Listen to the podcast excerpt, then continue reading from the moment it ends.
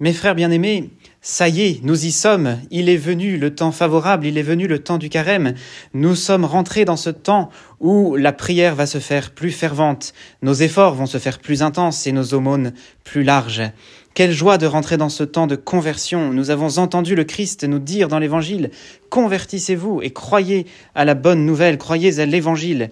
Il s'agit bien sûr de se convertir et c'est le premier temps du carême, c'est le premier moment. Mais il ne faudrait pas s'arrêter là. Il ne faut pas s'arrêter à nos seuls efforts. Sinon nous allons évidemment nous perdre. Nous allons faire une phase de carême sans Pâques, une phase de carême où l'on ne fait qu'un concours de pénitence mais où il n'y a pas la joie de l'Évangile. Croyez à l'évangile, c'est la deuxième partie du carême, c'est le, deuxième élément qui nous concerne. Nous avons besoin, nous avons besoin de vivre ces deux parties et de les tenir ensemble, de ne pas laisser l'une au détriment de l'autre. Croire à l'évangile, bien sûr, c'est le but pour lequel nous faisons nos efforts. Croire à la bonne nouvelle, nous réjouir, aller au-devant de cette bonne nouvelle, c'est le sens de notre carême et de notre conversion nous voyons que cette conversion, même si elle nous coûte, même si elle est parfois difficile à tenir, cette conversion-là, nous en avons besoin pour pouvoir combler les désirs profonds de notre cœur. Nous avons besoin de dépoussiérer notre cœur. Nous avons besoin d'enlever tout ce qui est trop superficiel, trop en, trop, qui nous empêche véritablement d'être attachés au Christ.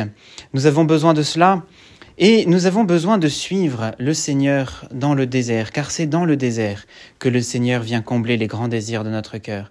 C'est dans ce désert où, selon le récit de l'Évangile, selon Saint Marc, le Christ vit entre les bêtes sauvages et les anges, entre le monde animal, le monde purement animal, et le monde purement spirituel, celui des anges, les bons anges qui le servent, et les mauvais anges qui le tentent. Il y a cette condition humaine que le Christ est venu embrasser, qu'il est venu prendre sur lui, cette condition humaine qui est à la fois animale, il y a une part animale, et cette condition humaine qui inclut aussi la part spirituelle. C'est cette, euh, cette, cette distinction qu'il y a en nous entre le monde spirituel et le monde euh, animal, le monde des bêtes et qui est fondamentalement caractéristique de l'être humain. Et c'est ce que le Christ le Seigneur est venu réconcilier en nous.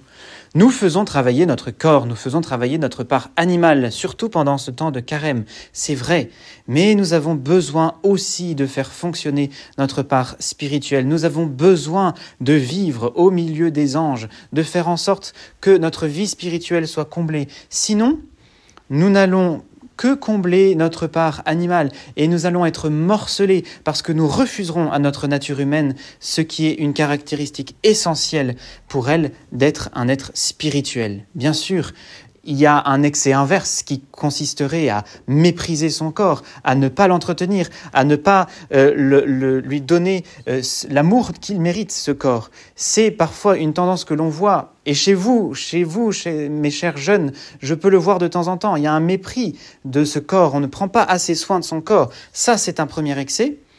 Et puis il y a un excès malheureusement encore plus répandu, beaucoup plus répandu dans notre société, qui est l'excès de euh, qui est la perte du sens de la vie spirituelle, qui est la perte du sens de Dieu, la perte du fait de la compréhension que nous vivons au milieu d'un monde spirituel. Et que si nous avons commencé ce combat du carême, ce n'est pas seulement contre la chair et le sang, c'est aussi contre les puissances spirituelles. Et c'est ce que le Christ est venu nous montrer dans cet évangile, dans son jeûne au désert.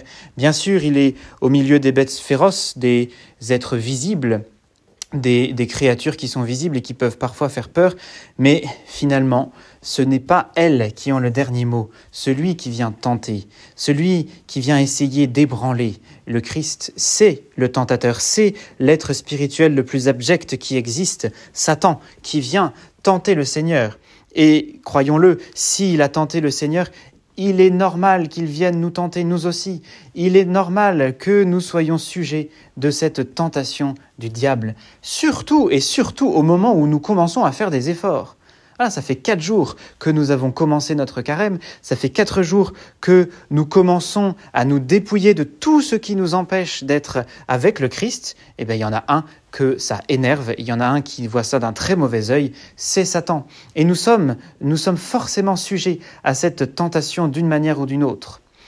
Seulement, cette tentation va se confondre parfois avec nos mauvais penchants.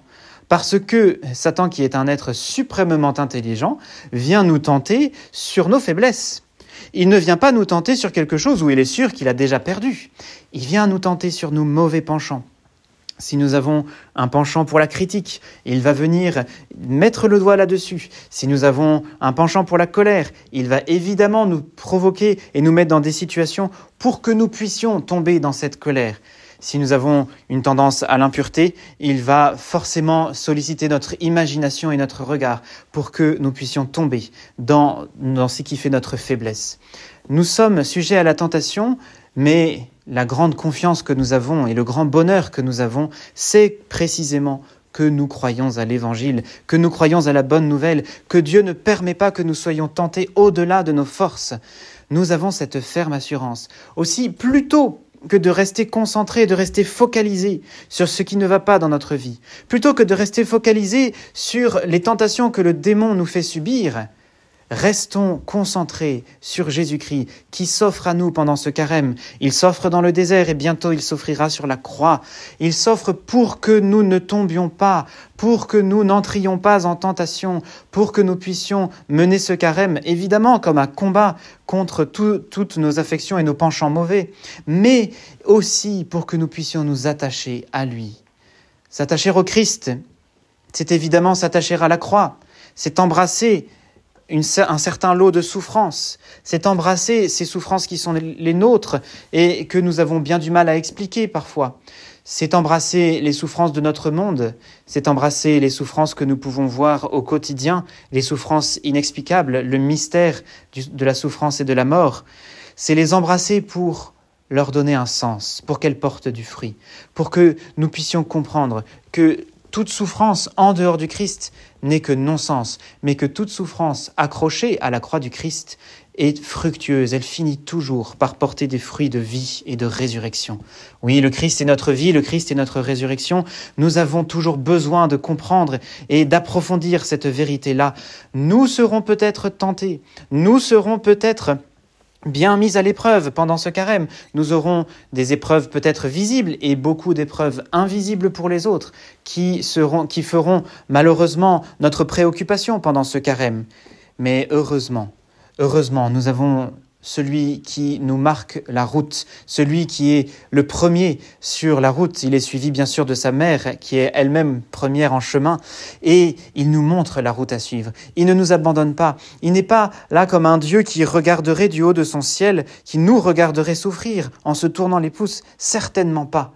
Dieu et celui qui a voulu se faire l'un de nous, qui a voulu vivre comme nous, entre le règne animal et le règne spirituel, qui a voulu vivre et embrasser cette, cette condition humaine qui est la nôtre pour pouvoir élever cette condition humaine à la vie divine, pour pouvoir vaincre le démon, pour pouvoir sortir de notre vie de tentation, pour pouvoir nous attacher et indéfectiblement au Christ, pour pouvoir nous attacher à celui qui est l'Évangile, à celui qui est notre bonne nouvelle, à celui qui nous fait passer de la souffrance à la joie, de la croix à la résurrection, de la mort à la vie. Voilà le sens de notre carême, qui n'est certainement pas un carême pour se regarder le nombril ou pour s'enfermer dans notre morosité, dans notre mélancolie.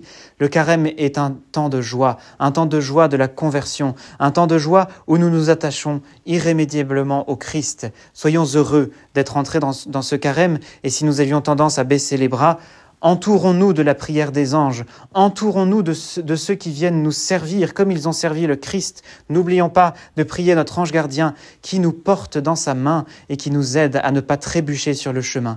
Bon carême, mes frères bien-aimés, nous sommes tous ensemble sur ce chemin de la conversion, nous sommes tous ensemble sur le chemin de la joie, nous sommes tous ensemble sur le chemin de la vie. Amen.